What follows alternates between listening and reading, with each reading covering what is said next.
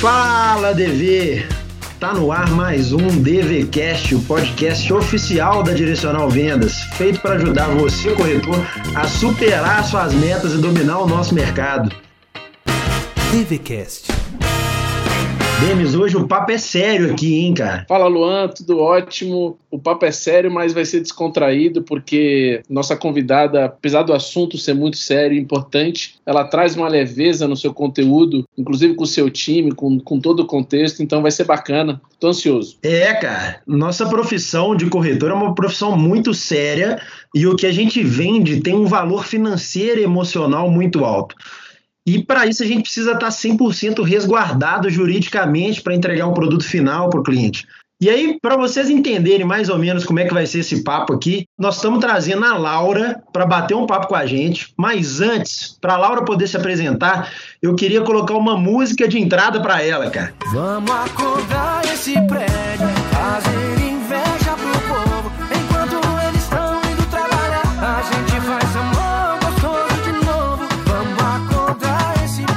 essa música do Luan Santana marcou o time numa das convenções que a, que a Laura palestrou.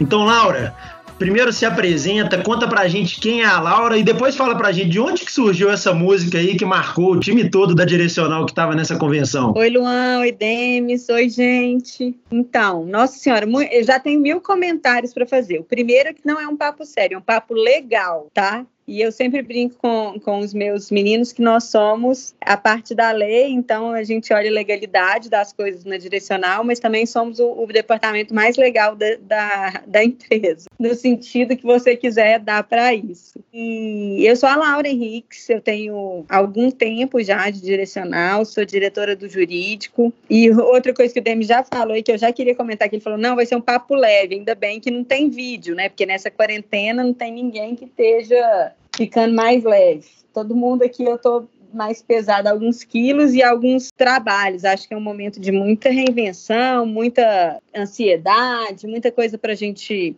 aprimorar e melhorar, e acaba que tá todo mundo um pouco à flor da pele, né? E aí, falando da flor da pele, que você me perguntou da música e tudo mais, na verdade, eu gosto muito de música, sabe, Luan? Assim, eu acho que música muda o clima da vida, em geral. Então, às vezes, você tá vendo um filme, né? Você vê aquela música, dá vontade de chorar e tal. E aí, eu, eu, eu sou muito influenciável por música, e cada ano eu quero descobrir uma música para aquele ano, assim, para eu vir trabalhar de uma maneira que eu chegue no escritório com a energia alta, com a energia vamos fazer e acontecer, vamos mudar e tudo mais. E aí eu tinha, estava procurando uma música sobre cotidiano antes lá da convenção, que essa convenção que você está falando foi a convenção de 2018. E a gente, e, e eu lembrei daquela música que eu- muita gente deve conhecer. Eu lembro muito de uma versão que é do Caetano e do Chico Buarque, que eles falam: todo dia ela faz tudo sempre igual, me sacode. E eu acho a música linda, uma letra super poética, mas é uma música arrastada, né? Assim, quando eles falam: eu quero que você venha comigo. Quem é que vai junto com uma pessoa que está com essa energia baixa desse jeito, sabe? Todo dia. E, e eu não sou assim, eu sou uma pessoa que gosta de fazer cada dia diferente, cada dia pavor de fazer tudo sempre igual todo dia. Não tem a menor condição. Eu acho que a gente tem que se reinventar todos os dias, ver novidade nas coisas, ter, ter esse olhar meio de descoberta mesmo. E aí, lá em 2018, a gente estava vindo de um momento muito complicado, né? 2016 e 2017 foram anos críticos para a direcional, acho que para o mercado imobiliário como um todo. A gente tinha entregado prejuízo para os nossos acionistas, então a equipe inteira estava fazendo um trabalho hercúleo, né? Grande, desafiador, e a gente sentia que os resultados não vinham e que a gente estava num, num, num momento de muito trabalho, tentando atravessar um- uma crise mesmo, subir uma montanha a gente não via aquele horizonte ali aberto que tinha que vir, né? A gente estava Exatamente, acho que a metáfora é a da montanha. Estávamos lá subindo a montanha e não conseguíamos ver o que que tinha além da montanha. E aí estava no auge da música do Luan Santana. E um dia eu estava entrando aqui na sede, esse prédio lindo que a gente tem, e fiquei pensando, a gente precisa acordar esse prédio, né? E a gente acorda o prédio fazendo barulho, fazendo as coisas bem feitas, fazendo diferente e fazendo inveja no bom sentido de que eu queria que todo mundo quisesse vir para a direcional e fazer parte da direcional, entender o quanto é diferenciada a nossa empresa mesmo, tanto que a gente faz as coisas certas, a gente tem o coração e a cabeça abertos para mudar o que tem que ser mudado. E aí eu, eu adaptei um pouquinho, né? Porque assim, não estava fazendo amor e tal, né? Fazia. Aí eu falei que a gente ia fazer com amor tudo que a gente se propusesse a fazer. Então, o refrão era bem esse, né? Vamos acordar esse prédio, fazer inveja no povo. Enquanto eles estão indo trabalhar, que essa, essa obrigação, essa coisa arrastada, a gente está vindo fazer uma coisa muito maior, uma coisa diferente, uma coisa que a gente faz com amor e que, por consequência, nos traz alegria, nos traz resultados e, e, meio na lógica daquela frase também, que eu não sei quem é que fala, mas que, que é meio que todo mundo já deve conhecer, que é assim, se você ama o que você faz, você não vai trabalhar nenhum dia da sua vida, porque você vai se engajar no seu propósito, você vai realizar o sonho das pessoas, você vai fazer o Brasil crescer. Né? Eu acho que é muito isso que a gente faz. Se a gente tem essa consciência de que a, a, função e o papel de cada um é, é, uma pecinha aí num contexto muito maior. Então, a história da música é essa, mas eu, eu tenho música para tudo. Todo dia aqui no meu andar eu chego cantando alguma coisa e eu acho que a música,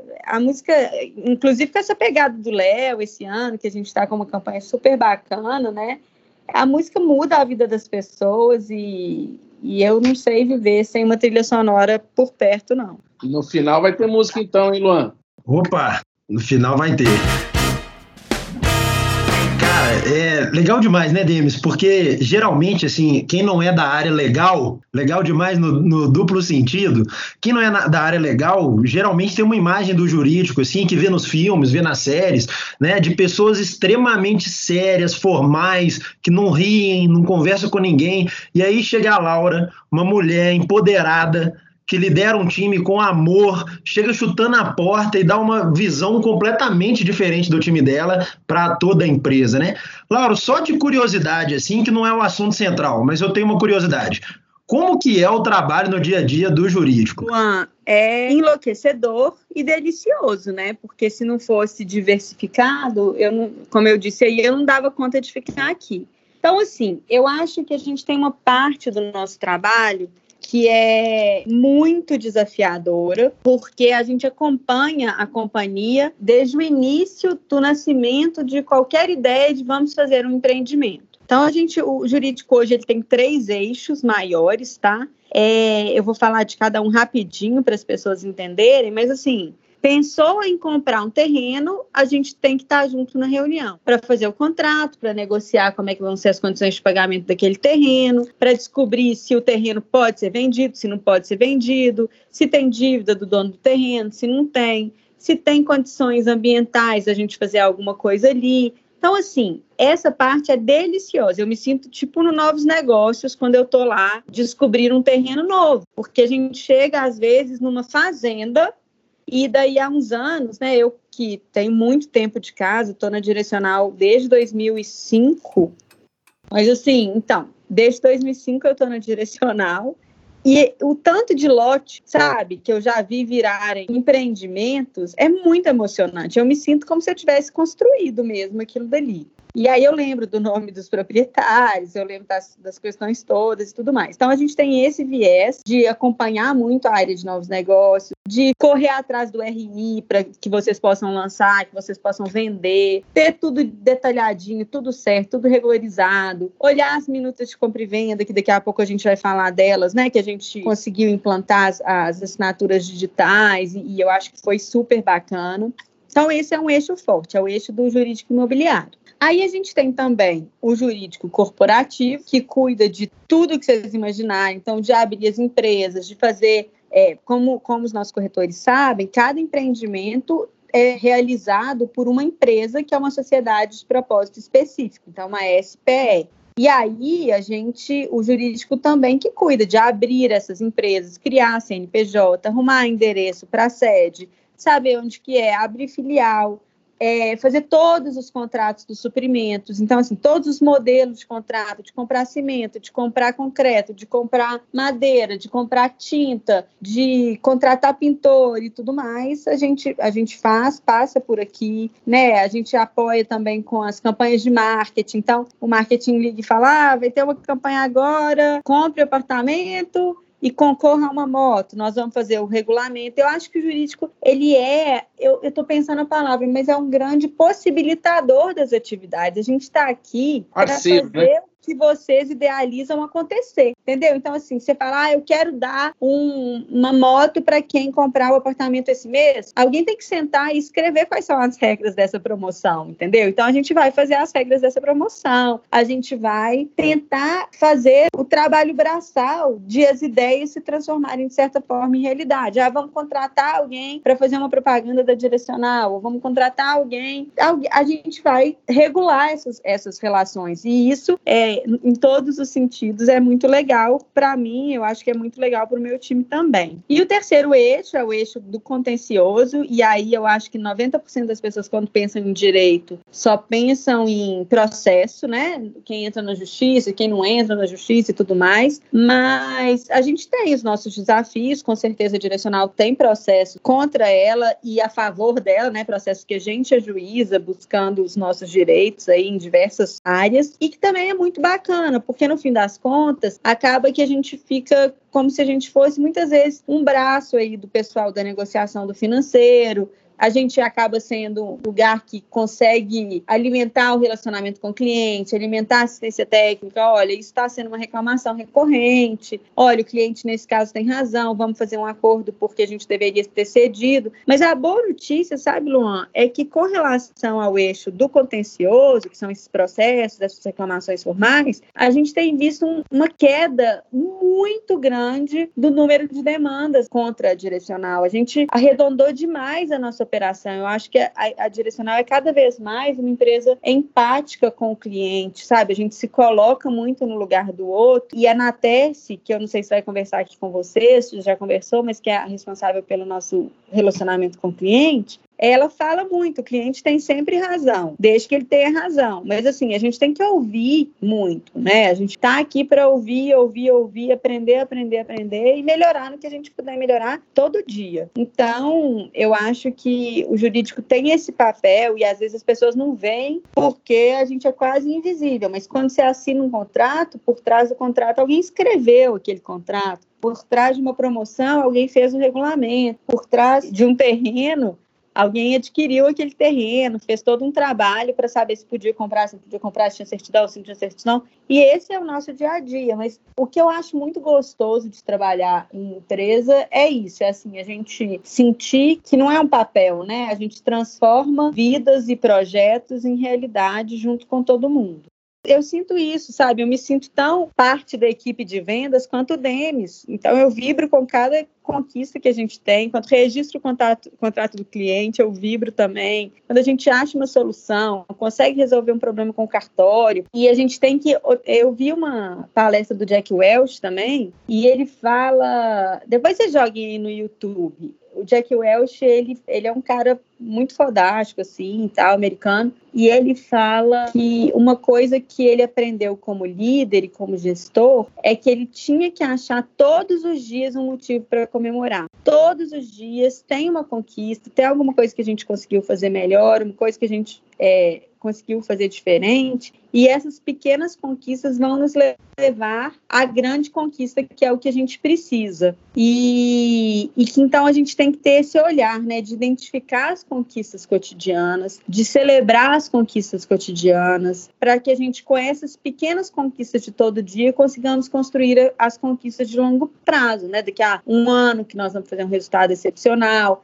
daqui a cinco anos, daqui a dez anos, e assim nós vamos. E, e eu achei legal porque ele usa a palavra conquista, pelo menos na tradução do vídeo que eu vi no YouTube, e conquista é, é uma palavra que tem tudo a ver com os nossos empreendimentos, né? Então, eu fiquei com isso na cabeça, sabe? Acho que é muito bacana mesmo. Ô, Laura, o teu time, eu vou falar você, mas vai, vai estender muito para o seu time, Arthur, Marina e, e companhia é, deu uma percepção para o nosso time de vendas diferente do que é o jurídico, né? E, e, e, era exatamente isso que você falou. Antes o jurídico, putz, deu problema, chama o jurídico. E hoje eu vejo um trabalho muito diferente. Muito, de, muito preventivo, muito de treinar o time, de ensinar como é que funciona e de uma aproximação muito boa entre, entre a sua área que ela permeia pelo ciclo imobiliário, que eu quero que você fale aqui rapidinho, ela permeia em todas as etapas do ciclo imobiliário, porque o nosso, o, o, nosso corretor, que é o principal ouvinte daqui, ele vai ter dúvida em relação a isso, por isso que eu quero que você cite. Primeiro, agradecer seu time pelo esse trabalho preventivo que vem fazendo junto o time, e esse alinhamento é o que vem dando resultado, porque a gente tem um respaldo necessário. E aí eu quero que você começou a falar do ciclo imobiliário, que vocês permeiam por tudo. Então, desde a compra do terreno, até a entrega desse imóvel, o jurídico acompanha cada passo. Eu queria que você falasse um pouquinho para o time de vendas entender qual que é esse ciclo imobiliário que vocês permeiam é, durante todo o processo. É, Laura, de preferência, que coloca numa linha do tempo para a gente, porque eu mesmo tenho dúvida, assim, né? Coloca numa linha do tempo como que funciona a história, desde a hora que você visita lá a fazenda, que ainda é um lote, vai virar um lote e tudo mais, cara. Então vamos lá. Então, começa geralmente com um telefonema do superintendente da regional, falando: Ó, oh, tem um terreno novo entrando, precisamos do jurídico para nos assessorar. E aí a gente, às vezes, não vai presencialmente, tá, gente? Uma vez eu até fui conhecer um terreno. Isso é muito engraçado também, porque tem terrenos que eu conheço pessoalmente. Vou lá ver o terreno. E aí uma vez eu fui a um terreno, cheguei lá, tô andando pelo terreno e de repente eu comecei a sentir uma coceira, tipo assim, um negócio surreal, muita coceira e tal. E eu tava toda advogada, né, de calça social, sapato social camisa e tudo. Na hora que eu levantei minha calça, gente, a minha perna estava, tipo assim, preta, coberta de um bichinho, tipo um carrapato, uma pulga, não sei o que que era. E aí eu saí correndo, não tinha era um terreno, era um mato, assim, não tinha um lugar para eu ir, não tinha um álcool para eu jogar. E aí a gente entrou no carro, fomos correndo para um posto de gasolina perto que tinha para eu passar um álcool na perna e eu fiquei toda empolada assim. E aí o que acontece? Quando esse terreno chega aqui internamente no jurídico, a gente dá um nome.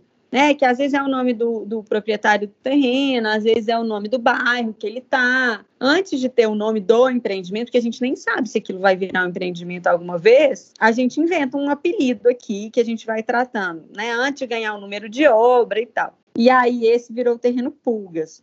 Então, até hoje, quando alguém fala assim, ah, a obra não sei qual, que eu não vou falar o nome para eu não ser indiscreta, eu falo, ah, o Pulgas, né? É, o Pulgas. E a gente fica brincando aqui internamente. Cada um tem uma história. E a gente nunca esquece as histórias dos terrenos. Então, a gente vai lá, conhece o terreno, faz uma reunião e faz tanto uma, às vezes faz uma opção de compra e venda, olha, o, o, proprietário vai me dar alguns dias para eu estudar esse terreno e ver se eu quero ou não comprar, enquanto o comercial também vai chamar o pessoal do projeto, da incorporação, para ver o que, que cabe ali, né? Quantas unidades eu consigo implantar, se pode ter vaga, se não pode ter vaga, analisar a legislação municipal, ver se faz sentido e a gente assina essa opção. Enquanto isso, via de regra, a gente faz uma due diligence, que é uma diligência jurídica, ou seja, eu vou correr atrás, pegar as principais certidões, ver se os proprietários do terreno têm alguma dívida que seja inviável comprar o terreno, ver se, ou eventualmente a gente fala assim, não, tudo bem, eu ia te pagar X, agora eu vou te pagar X menos a dívida que você tem, eu vou resolver essa dívida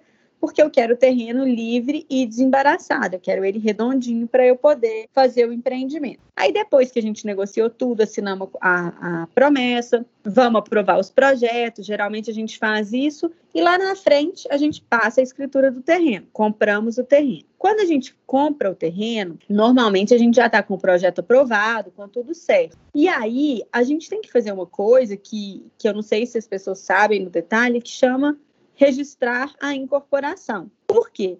Porque a atividade de incorporação imobiliária ela é uma atividade diferente da construção de um empreendimento. A incorporação é a atividade que permite que uma empresa incorporadora, que é o caso da Direcional e de todas as nossas SPS, possa comercializar unidades imobiliárias, ou seja, apartamentos, casas, lojas, se for o caso, na planta. Porque senão a pessoa chega lá e ela tem um lote que ela não tem certeza nenhuma sobre aquilo, se está tudo certinho, se não está. Então, o trabalho que a gente faz previamente na hora de adquirir um terreno, ele se materializa, ele se transforma em uma pasta com todas as certidões, com a história de 20 anos para trás, quem foi proprietário, quem não foi, quais são os projetos que a gente aprovou, quantos metros quadrados vai ter cada apartamento, enfim, um dossiê completo que a Lei 459 64 exige para que o incorporador possa, depois que o cartório conferir e reconferir essa documentação e registrar na matrícula que ainda é do lote, olha, isso aqui é um lote, fica escrito lá na matrícula, não com essas palavras, tá, gente? Eu estou só fazendo para ficar mais fácil para todo mundo. Então, o cartório confere todos os documentos,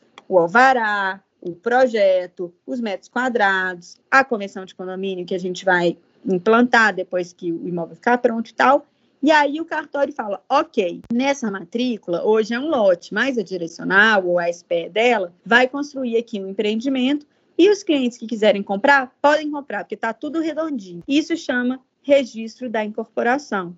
Então, a incorporação é o projeto do empreendimento que fica lá registrado no cartório e a partir daí, a gente consegue começar a desenvolver esse projeto. A gente pode tanto vender para os clientes, quanto a gente pode ir lá no banco e falar: olha, banco, eu vou construir esse projeto aqui, aqui, o cartório já conferiu, tá tudo certinho, eu tenho os documentos. Você me empresta o dinheiro para poder fazer a obra? E aí o banco vai analisar e vai decidir se financia ou não a obra. Então, quando a gente passa aí nesses canteiros de, de construção da cidade e tem geralmente uma placona com um banco, geralmente a logomarca de um banco fala banco tal financia mais esse empreendimento, significa que o banco também verificou o empreendimento e viu que estava tudo certo para um cliente poder comprar. Aí depois, nesse ciclo imobiliário, imobiliária, a gente vai fazer o quê? Vai fazer o contrato de compra e venda do cliente, né? Aí vai escrever lá como é que é a incorporação, quais são os dados do projeto dele, quantos metros quadrados tem a unidade que ele pretende comprar, qual vai ser a fração ideal dele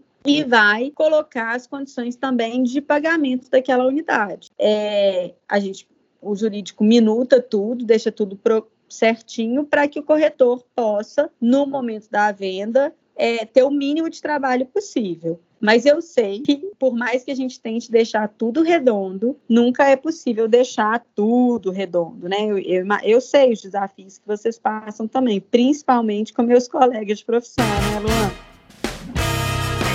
Nossa, Laura, você não faz ideia, cara. É, assim, eu acho que o corretor muitas vezes ele tem dificuldade com o contrato de compra e venda, assim mesmo, né? Muitas vezes por ser algo desconhecido, o corretor tem essa visão de que é um bicho de sete cabeças, é muito termo legal e tudo mais. E às vezes é preguiça mesmo também de pegar e entrar para poder entender. Assim, o que que. Eu vou entrar nesse assunto que você falou dos seus colegas de profissão, mas Conta pra gente assim, cara, o que, que a gente pode fazer, a gente, enquanto leigo da área jurídica, para poder tornar mais simples essa leitura, essa interpretação do contrato? Tem alguma dica, assim? Ô, Luan, essa é a pergunta de um milhão de dólares, né? Assim, porque eu, eu queria muito fazer um contrato muito sim, mas ao mesmo tempo a gente fica no sofrimento de fazer um contrato omisso. Né? Então, se a gente não, não escreve tudo que a gente acha que é importante escrever, a gente acaba correndo risco de o cliente se sentir desinformado e depois falar assim: ah, eu não sabia disso, eu não tinha ciência desse aspecto. E a legislação é, atual, eu não sei se vocês repararam, mas assim, no nosso contrato de compra e venda, tem uma série de cláusulas que são obrigatórias e que o cliente tem que assinar cláusula por cláusula, porque o legislador, né, no caso, na hora que a lei foi feita, ele quis dar essa garantia de transparência e de conhecimento do, do cliente,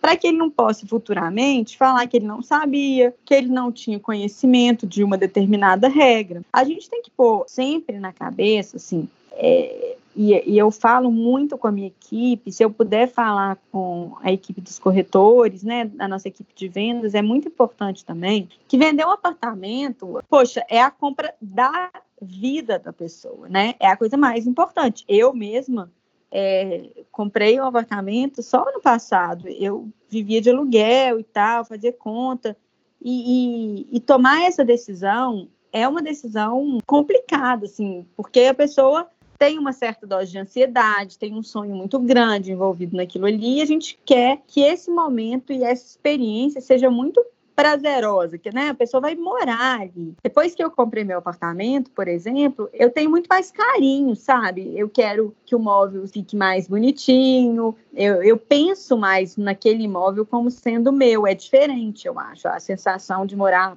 no imóvel seu e no imóvel do aluguel. Mas voltando à questão do contrato, uma coisa que eu poderia é, até sugerir, que está me vindo essa ideia na cabeça, é pedir que, que a gente tenha uma retroalimentação também, entendeu? Então, assim, se os corretores têm algum ponto que eles queiram sugerir, para a gente avaliar, não, isso aqui tem que manter, ou ah, isso aqui pode mudar, ou isso aqui eu posso escrever de uma outra maneira, a gente está super aberto para isso, sabe? Algumas coisas novas têm sido ventiladas. Tem se falado muito ultimamente em direito numa tendência de um contrato visual, que algumas empresas estão tentando desenvolver, mas eu honestamente ainda não consegui materializar isso. Mas assim, é quase como se fosse uma revista em quadrinhos o contrato. É, ele é quase ele é ilustrado mesmo para facilitar essa absorção da informação pelo cliente. Se vocês souberem de uma empresa que já esteja fazendo, que tem um modelo bacana, manda para a gente, porque tudo que a gente quer aqui, gente, é sair na frente, é comprar novas e boas ideias. Por enquanto, a gente não tem isso. Mas a dica que eu tenho para dar é: se vocês têm dúvida, perguntem. Perguntem, perguntem, perguntem. Não entendeu? Fala que não entendeu de novo. Porque o que a gente precisa justamente é que o cliente entenda o que ele está assumindo. Agora, tem alguns pontos que acabam sendo complexos mesmo, né? Alguns pontos financeiros, eu acho que às vezes os clientes têm uma uma certa dificuldade de entender o conceito, mas para ele entender melhor o que está acontecendo, a gente tem como simular as parcelas. Então, quando, quando faz a simulação do crédito do cliente, geralmente vem as parcelinhas detalhadas ali, e isso facilita muito para que a pessoa entenda qual que é o tamanho do compromisso que ela está tá assumindo, né? E aí eu, eu não sei muito, porque é difícil quando a gente está imerso na criação de um documento, a gente vê quais são os problemas de dificuldade de interpretação daquele documento, porque às vezes na nossa cabeça está tão claro, né? Então, eu até gostaria de ouvir de vocês, assim, as sugestões, o que, vocês acham que a gente podia fazer diferente. Porque a gente deu uma revisada no contrato recentemente, mas ainda assim é um contrato grande, eu reconheço isso, é meio extenso mesmo, né? Ô, Laura, eu, eu, o que eu posso falar em relação ao time, é que óbvio que sempre vai ter dúvida, e, e a gente tem um time também novo, né, que vem sempre se reformulando, é, e vai ter essas dúvidas. O que a gente está fazendo já, o seu time já vem acompanhando, é, é treinando o time com, com, com um contrato para a gente minimizar isso. Eu queria que você fale, o que ajudou muito a, a, esse tipo de coisa foi, foi o contrato digital, que eu quero puxar esse gancho que você acabou de falar aí, dessas inovações que o jurídico vem fazendo, e o DocSign, que é o, que o nosso, que é o nosso contrato digital via DocSign, é, foi uma inovação, foi um, foi um pioneirismo. Eu queria que você falasse um pouquinho disso, porque isso ajudou demais a gente, inclusive, explicar o contrato para o cliente, o cliente está mais tranquilo na casa dele, para ele assinar o um contrato, tem menos atenção daquele salão de vendas, tem aquela a pressão lá da assinatura ficou um pouco menor e isso a gente entendeu que o cliente ele reclama ele reclama menos de cláusulas é, com o nosso contrato digital que eu acho que talvez seja até um feedback para vocês. Boa Demis. E aproveitar cara que assim pegando esse gancho do contrato digital também Laura alguns clientes já chegaram a falar ah eu não sei se esse negócio é seguro. Isso era mais no começo hoje em dia a gente já tira de letra. Mas às vezes pode faltar para algum corretor um, uma dessa, dessas questões aí de legais do contrato digital. Né? Comenta para a gente aí um pouquinho de como que foi essa, trazer essa inovação aqui. Ô Luan e Denis, eu acho que a maturidade, né, o tempo de estrada, estrada de terra que eu peguei, eu vejo minhas fotos novinhas e fico horrorizada. Mas enfim, isso é tema para outro podcast. Depois vocês podem até ouvir o meu podcast. Vou fazer propaganda no final, tá? Mas eu acho que a gente vai amadurecendo muito em algumas coisas, na, na vida, na postura profissional e tudo mais. É, um negócio meio jurídico que eu vou falar aqui. Mas, assim, a gente tem um, um, dois eixos grandes no ordenamento jurídico. Então, quando você fala de, de todas as leis do Brasil, a gente tem algumas coisas que são de direito público, então, que dizem respeito às tratativas, das relações do, do cidadão com o poder público. Então, assim, se você vai pagar um imposto, não dá para negociar um por um quanto que vai ser a alíquota, qual que é o percentual de imposto que vai pagar, essas coisas todas, né? Então, o sistema, tudo que é direito público, que diz respeito à coisa pública, existe um princípio que fala que é da legalidade estrita. Então, tudo tem que estar na lei. Então, o que não está na lei não pode fazer. Basicamente é isso. Outra esfera de relacionamento, outro eixo do ordenamento jurídico é o direito privado, ou seja, a relação entre particulares. A direcional é uma empresa privada e o cliente é um cidadão, mas ele não está aqui numa, numa relação conosco de, de cidadão, ele está como pessoa física decidindo comprar um imóvel nosso, nosso, que ele pode decidir comprar com outra empresa, mas não vai decidir isso porque a gente é a melhor empresa. É, mas ele poderia, né? Ele vai pesquisar, ele vai em outras concorrentes, vai ver que todo mundo é pior que a gente e vai vir aqui comprar com a gente, porque essa é a melhor decisão. Nesse, nessa seara de relacionamento entre particulares, existe um princípio que é o que não é proibido é permitido. Então, é, é diferente o jeito de pensar, né? Em um, eu tenho que fazer só o que a lei prevê. E no outro, é assim, o que a lei não veda, eu posso fazer. E nesse sentido, eu tenho pensado cada vez mais, sabe? Traduzindo, tudo que é diretriz nossa, tudo que é proposta, tudo que é inovação, eu só penso assim, por que não? E o por que não é esse teste de existe alguma proibição para que eu faça desse jeito? Porque se for proibido, eu não posso fazer e eu não vou fazer. Mas se não tem uma proibição, por que não? Por que, que eu não vou tentar fazer um jeito mais fácil, mais transparente, mais confortável para o meu cliente? Se nada me proíbe fazer dessa maneira. Então, a gente tem buscado isso incessantemente, sabe? E eu sempre pergunto para os meus meninos: por que não? Por que não? Porque não, porque não, não existe, não pode ser assim. A gente tem que se desafiar. Ah, porque a gente sempre fez assim, então vamos mudar. Ah, fizemos assim anos, fizemos errado. Não é errado, fizemos do jeito que naquela época a gente decidiu fazer. Mas a gente tem que se desafiar a melhorar, né? E aí, nessa toada, falando do contrato eletrônico, a primeira pergunta foi: ah, pode? E eu perguntei, por que não pode? Em algum lugar fala que tem que ser assinado com caneta? Não, não fala. E outra, é uma brincadeira, uma provocação que eu faço também. Qual que é a garantia que a tinta da caneta azul, que agora eu não posso falar caneta azul, que eu lembro também da música da caneta azul. Qual que é a garantia da caneta azul, gente? Nenhuma, entendeu? Agora, no, na assinatura assinatura digital, eu tenho o celular da pessoa que vai receber um código para ela, validar quando ela receber o e-mail. Então, assim, chegou um e-mail para a pessoa, ela validou com o código que chegou no celular dela. Eu tenho o IP da máquina que fez a assinatura. Então, assim, você não concorda que isso é muito mais, mais seguro do que uma caneta azul? Eu acho que é. Isso é o primeiro ponto, tá?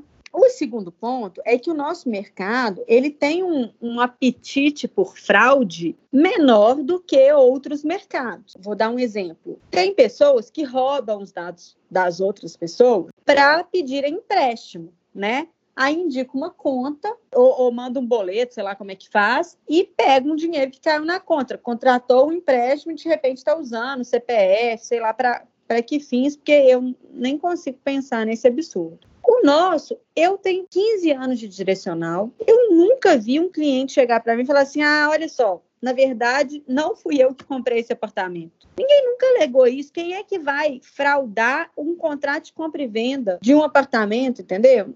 Não é uma coisa que acontece, né? Assim, por quê? Porque o suposto fraudador, ele não vai se beneficiar porque ele vai morar lá dentro. Não, você vai saber que não é a pessoa, vai ser preso. Então, assim, o nível de problema referente a assinar, ter ou não assinado um contrato de promessa de compra e venda é nulo na minha experiência. O que eu vejo acontecendo é os clientes chegarem e discordarem: olha, teve um atraso, olha, eu não concordo com a taxa tal que está prevista no contrato, eu não concordo, sei lá, né? Assim, existem pontos de melhoria ou pontos de insatisfação dentro da relação contratual, mas eu nunca tive um cliente que que entrasse na justiça e falasse assim, esse contrato é falso, não fui eu que assinei, entendeu?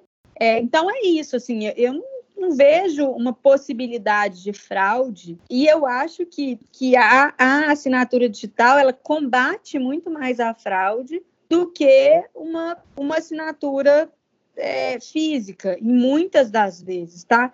Mesmo porque o nosso cliente depois ele vai passar pela assinatura do contrato com o agente bancário, né? Então, assim, é como se fosse um duplo cheque. Ele já mandou todos os documentos dele para o banco. Será que ele ia desistir desse apartamento? Ele pode até desistir, querer receber de volta o que ele pagou. Mas quando isso acontece, o pressuposto é de que ele assinou o contrato. Então, assim, teve essa, essa avaliação de risco também, sabe? Assim, qual que vai ser o risco das pessoas alegarem que elas não compraram o contrato?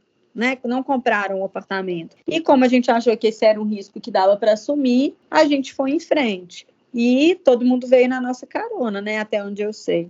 Que aula, hein, Luan? Ótimo. Cara, é, eu, eu me senti no Law and Order aqui, porque, cara, foi, foi animal essa explicação. E, cara, e esse, esse pensamento de, de querer inovar e de estar junto com a gente, como que a gente pode fazer a experiência do cliente ser melhor, ela vai muito do que diz, disse todos os diretores aqui, né, no, nas nossas gravações de podcast, cara. Me lembra muito, Laura, esse seu, seu modo de pensar me lembra muito aquela história de quando o presidente Kennedy foi no, na, no centro espacial da NASA e tinha um zelador com uma vassoura na mão varrendo o chão. Aí o Kennedy perguntou para ele: Cara, o que, que você está fazendo aí? Ele falou: Ó, seu presidente, eu estou ajudando o homem a ir para a Lua, né? E a gente vê isso no jurídico, cara, que é, que é sensacional.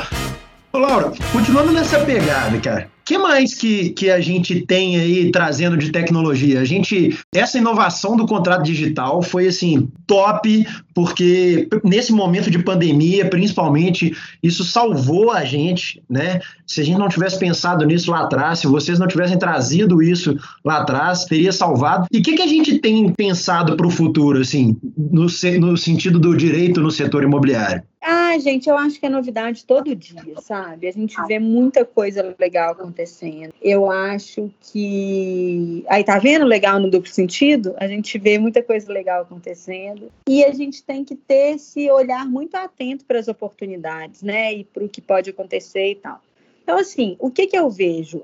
O lado bom da pandemia. É, eu vejo que os cartórios, assim, evoluíram cinco anos em dois meses. Então, hoje, todos os documentos a gente consegue pedir online, a gente consegue mandar os documentos online para os cartórios, que era uma luta que a gente tinha há anos, a gente vinha pedindo isso. Então, para o cliente, na prática, olha, olha que mágico que é isso, gente. A gente tinha que imprimir não sei quantas páginas de papel, com não sei quantas vias, mandar na casa do cliente para colher assinatura, pegar esse documento, pôr no correio, mandar para o banco, né? Geralmente é a Caixa Econômica Federal. Aí chegava lá para o gerente assinar, validar, depois pegava, levava esse mesmo papel, essa papelada toda para um cartório, fazia um protocolo físico, e isso demorava um mês, um mês e tanto às vezes. E além de demorar isso tudo, ainda tinha o tempo do cartório, demorava mais 15 dias para o cartório analisar, faltou alguma coisa, volta tudo para trás.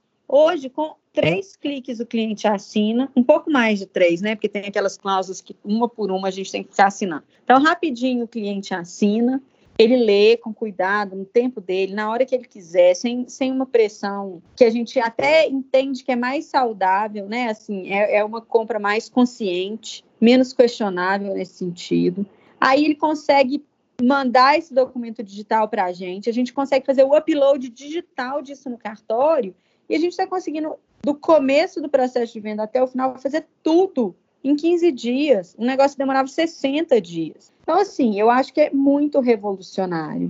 É, no âmbito ainda de inovações tecnológicas, a gente tem visto, assim, os tribunais se modernizando, não é tanto o escopo aqui do, do, time de vendas, mas a gente tem visto isso, sabe, assim, fazendo audiências online, é, que, que são também as vendas online. Uma coisa sensacional, que também não é jurídica, mas que a gente fez essa semana, foi um lançamento de um empreendimento é, e o tour virtual a gente consegue fazer online agora. Eu acho que, assim, eu tenho que ficar esperta para não ficar para trás, né? E quem fincar o pé e falar não mudo, não, não olho para o lado, não quero saber, vai, a onda vai vir e vai levar. Então, como é que é aquele negócio que fala, não sei, não sei quem que dorme, a onda leva, né? Camarão, camarão, que Camarão. dorme. Camarão que dorme, onda leva. Então, é meio isso, vou ficar dormindo na praia, né? Não faz sentido nenhum. É, o que eu vejo de muita tecnologia é isso. Acho que os contratos vão ser cada vez mais digitais. Acho que a interface do cliente com a companhia vai ser cada vez mais digital. E, ao mesmo tempo, que a casa vai ser cada vez mais importante. Acho que essa pandemia deu essa valorizada no lar, né? Assim, das pessoas pensarem no tanto que é gostoso ter um lugar com a cara delas, que a gente possa decorar com o nosso jeitinho, ir sonhando, ir conquistando aos poucos e fazendo daquilo ali um, um home office de muita qualidade, um ambiente mesmo de sonho, sabe? É claro que tem muita coisa que a gente não quer levar para a vida dessa pandemia, mas algumas outras vão ser muito boas. O tanto de reunião que a gente conseguiu agilizar e poupar tempo das pessoas, deslocamento das pessoas, né? Que às vezes está ali tão atribulado e não consegue. E outra coisa que eu acho sensacional é o alcance, porque antes você tinha um lançamento, uma convenção, que a pessoa tinha que ter disponibilidade para ir no evento, para estar tá ali e tudo mais. Agora você pode fazer e, e, cada um da sua casa consegue ver e multiplicar isso. Esse, essa, esse crescimento exponencial de tudo, ele é muito catalisado pela tecnologia. Agora, eu, Laura, pessoalmente, acho que nada substitui, não, não, não tem invenção digital que substitua um time de vendas entrando num feirão cantando que a direcional chegou, né? Então, assim, Ninguém vai fazer isso no Zoom. Você não vai. Porque tem o poder da coletividade, aquela, a emoção das pessoas, né? A flor da pele mesmo. Precisa disso, da gente ter olho no olho, ter contato. E a gente, a direcional vai chegar, mas a gente tem que chegar chegando. E então, assim, eu acho que os momentos presenciais também vão ficar muito mais valorizados. E, e, acho que pegando um gancho que você falou assim, essa pandemia, né, e essa tecnologia, e aí voltando no contrato digital, abriu possibilidades para a gente, né? Então a gente assina com um cliente hoje, ele pode estar no Japão, e coisa que aconteceu, cliente na Colômbia, na Venezuela, no Chile, no Japão, assinando contrato com a gente de uma forma digital. Então isso abre possibilidades, mas não, e a gente falou isso no primeiro episódio com o Paulo, não deixa de ter a parte relacional, do ser humano, né? Isso, isso cada vez mais a gente está entendendo que a importância disso mas óbvio que abriu a nossa cabeça para muitas outras coisas que podem vir para agregar no nosso mercado. E aí eu queria te fazer uma pergunta falando do time de vendas, e aí é importante o que é, o pessoal que está ouvindo ouvir de você. Qual é a sua percepção? Qual é o seu entendimento da DV, do time de vendas da Direcional? O que, que a Laura acha pessoalmente do time de vendas, a importância do corretor no nosso negócio? Gente, eu diria assim: nós o jurídico, nós estamos por trás das câmeras, né? A gente faz é, o back-office, o bastidor. Vocês são os nossos artistas. Quem vai para a frente do palco, quem é a cara da direcional para o nosso público, para os nossos clientes, são vocês. Não sou eu, né? O cliente não sabe que eu existo. E, e, eu prefiro que seja assim, na verdade. Porque se precisar saber que o advogado direcional existe, geralmente é porque alguma coisa deu errado, né? Então, eu, eu acho que vocês são a nossa linha de frente. É quem está ali no front, no dia a dia, vestindo a nossa camisa e sendo a nossa imagem. Né? O cliente não sabe nada de mim, ele não sabe nem que eu existo, mas ele sabe quem é o Demis, ele sabe quem é o Luan, ele conhece as outras pessoas da nossa equipe, que eu não vou citar nome, que citar nome é a maior fria que tem, porque você esquece um, aí a pessoa fica chateada. Parece que você não ama ela igual, e eu amo todo mundo, gente. Eu sou, assim, apaixonada com a nossa equipe de vendas. Acho que o pessoal tem sangue no olho, tem sangue no olho e sangue na veia, né? Tem aquele coração que pulsa mesmo. E isso, Demis, eu acho que é a marca da nossa equipe, do nosso time, e é o que eu vejo que faz durar, né? Então, assim, é claro que a gente tem pessoas que vêm, ficam um tempinho e acabam mudando, recalculando a rota no GPS da vida, mas os nossos corretores que vêm, que, que ficam e que têm um mundo de sucesso, eles têm essa garra, essa energia alta, essa vibração. e os nossos valores, sabe? São pessoas trabalhadoras que sonham junto com o cliente, o sonho do cliente, e que vendem é, essa cultura direcional também. Então, assim, eu tenho a maior admiração pelo time de vendas, o maior respeito, o maior carinho. Eu acho que todo mundo aqui, nós estamos aqui na incorporadora para conseguir fazer com que vocês deem o melhor de vocês em campo. Então, assim, se eu trabalho no bastidor, se eu sou preparadora física, se eu sou massagista, se eu sou técnica, eu tô ali, ó, fora das quatro linhas. Quem entra em campo são vocês. Vocês que suam lá na frente, né? E que às vezes vão. Quem tem que marcar o gol são vocês. Eu não tenho como jogar essa partida, porque esse não é o meu papel, felizmente, porque como corretor eu devo ser uma ótima dançarina de lambada, entendeu? Não tem menor vocação para vendas. Mas assim, então cada vez que eu vejo o time de vendas junto, eu fico muito emocionada, sabe? Assim, eu fico orgulhosa, eu fico feliz mesmo. É um negócio que mexe comigo porque eu sou muito passional. Acho que vocês devem ter percebido pelo jeito que eu falo. E, e eu acho que vocês têm uma responsabilidade imensa, né? Eu não acho que eu, eu brinco muito às vezes aqui na diretoria que não tem papel melhor ou pior, né? Ninguém é mais importante que ninguém, porque não adianta a gente ter. Eu sou atleticano, tá?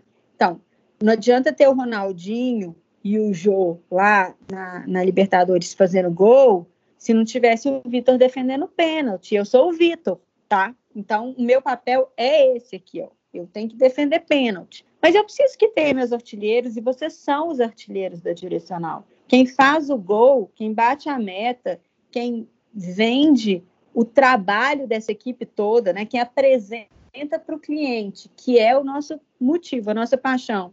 Quem apresenta o trabalho desse mundo de gente são vocês. Então, assim, vocês são a alma da direcional, são o braço, as pernas, né? braço direito, braço esquerdo, a cara e o coração. E é assim que tem que ser, na minha visão. Então, tudo que a gente puder fazer para que a equipe de venda seja confortável, esteja conseguindo entregar o que ela tem de melhor, conseguindo mostrar para o cliente a verdade. O que, que a Direcional é? A Direcional é a empresa mais séria do setor, na minha visão, a que entrega com mais qualidade, com mais respeito, com mais dedicação. E nós não estamos olhando para o lado para falar isso, não é comparativamente. É a gente olhando para frente, a briga é nossa com a gente mesmo, sabe? Eu entro aqui todos os dias, eu falo isso com a minha equipe. Nós vamos fazer melhor do que ontem e nós vamos ser os melhores, não porque eu estou usando os outros de régua, mas porque eu vou decolar. E, e assim, se eu estou trabalhando contra mim, contra mim, contra mim, no sentido de me desafiar, nós, sabe, não tem como vencer o trabalho, a persistência, a dedicação, que eu acho que é a nossa marca e a marca de vocês, principalmente, né? Cara, é, isso aí já foi, infelizmente, todo todo podcast tem seu fim né? E já foi um, um recado final aí para a turma que, que eu acho que, que dispensa até comentários, né? Essa é a visão que vocês têm aqui para a empresa e o corretor ele tem que saber que quando ele veste a camisa da direcional ele está representando todo mundo, inclusive a Laura, inclusive o time dela, inclusive o Luan, o Demis, né? Ele tem que saber disso. Laura, tem uma pergunta que nós estamos fazendo aqui para todos os diretores e que eu queria que você respondesse, porque a gente já está chegando no fim e agora é aquela hora que o Jô Soares, a plateia, fala ah, né? ah. Ô Laura, como você enxerga o mercado imobiliário e a direcional no futuro? Luan, eu enxergo a direcional cada vez mais destacada, tá? E aí eu estou falando da gente, porque eu acho que o nosso comprometimento com a qualidade, com a inovação e com a eficiência é cada vez maior. Então eu acho que o futuro da direcional tem o pilar do trabalho, o pilar da seriedade, e o pilar da qualidade. E esses três pilares não tem muito erro, sabe? Assim, a gente tem que trilhar esse caminho e entregar resultado e qualidade, e disso vai vir muito reconhecimento, tá? Na minha visão. É, sobre o mercado imobiliário, também eu acho que tem tudo para decolar, sabe? Superar esse momento crítico que a gente está vivendo agora e que, por um lado, tem sido, de certa forma, interessante por reforçar para as pessoas a importância da casa própria, do lar, da convivência com a família,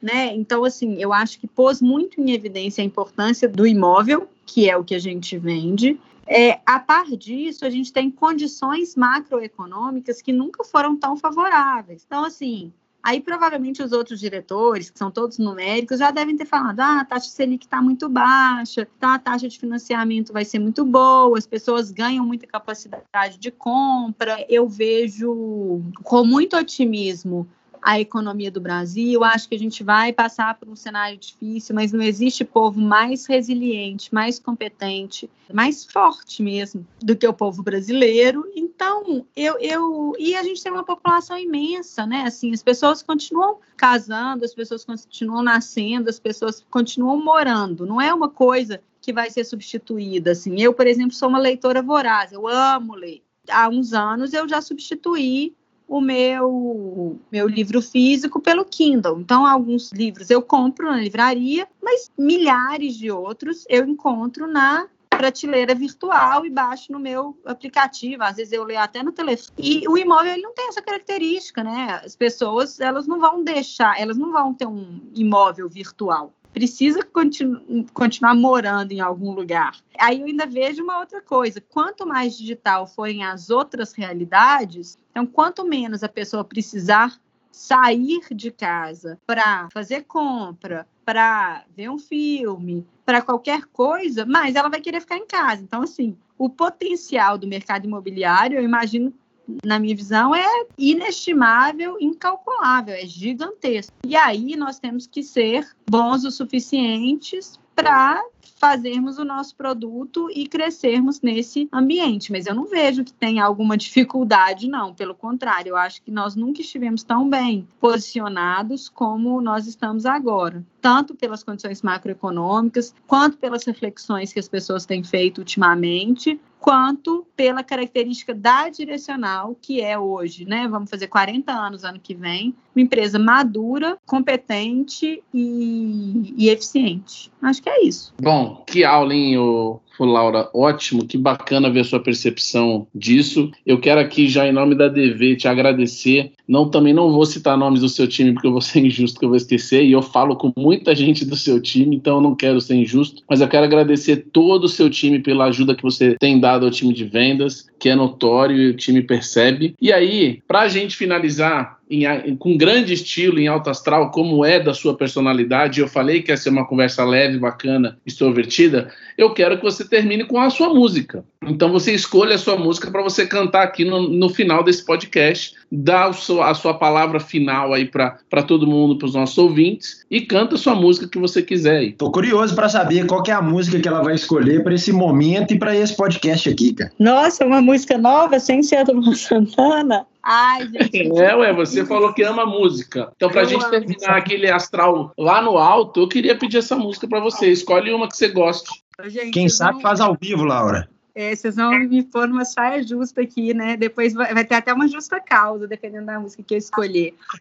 Mas, olha, eu tenho um podcast próprio, tá? Então, quem quiser ouvir meus devaneios, minhas loucuras, pode até entrar. Chama Laura H, tem todas as plataformas. E eu falo muito sobre algumas coisas. E aí, no meu podcast, eu falei sobre uma música que vocês vão me zoar o resto da vida. Mas não tem como eu falar outra, porque eu tenho uma infância da década de 80 e, obviamente, como 99% das meninas que eram crianças na década de 80, eu tinha uma fixação absoluta pela Xuxa. E aí, é, eu, eu amo Lua de Cristal. E outro dia eu estava discutindo com as minhas amigas que a par de ser a Xuxa e tudo mais, né, não é infantil a letra, porque a letra fala muito assim, ela fala que tudo que eu fizer eu vou tentar melhor do que já fiz. Seja o meu destino onde estiver, eu vou buscar a sorte e ser feliz. Aí fala, tudo que eu quiser, o cara lá de cima vai me dar, me dar toda coragem que puder, que não me faltem forças para lutar. E aí é, a música entra um coro, né, das Paquitas na época, cantando que elas vão com a Xuxa, no caso, sou eu,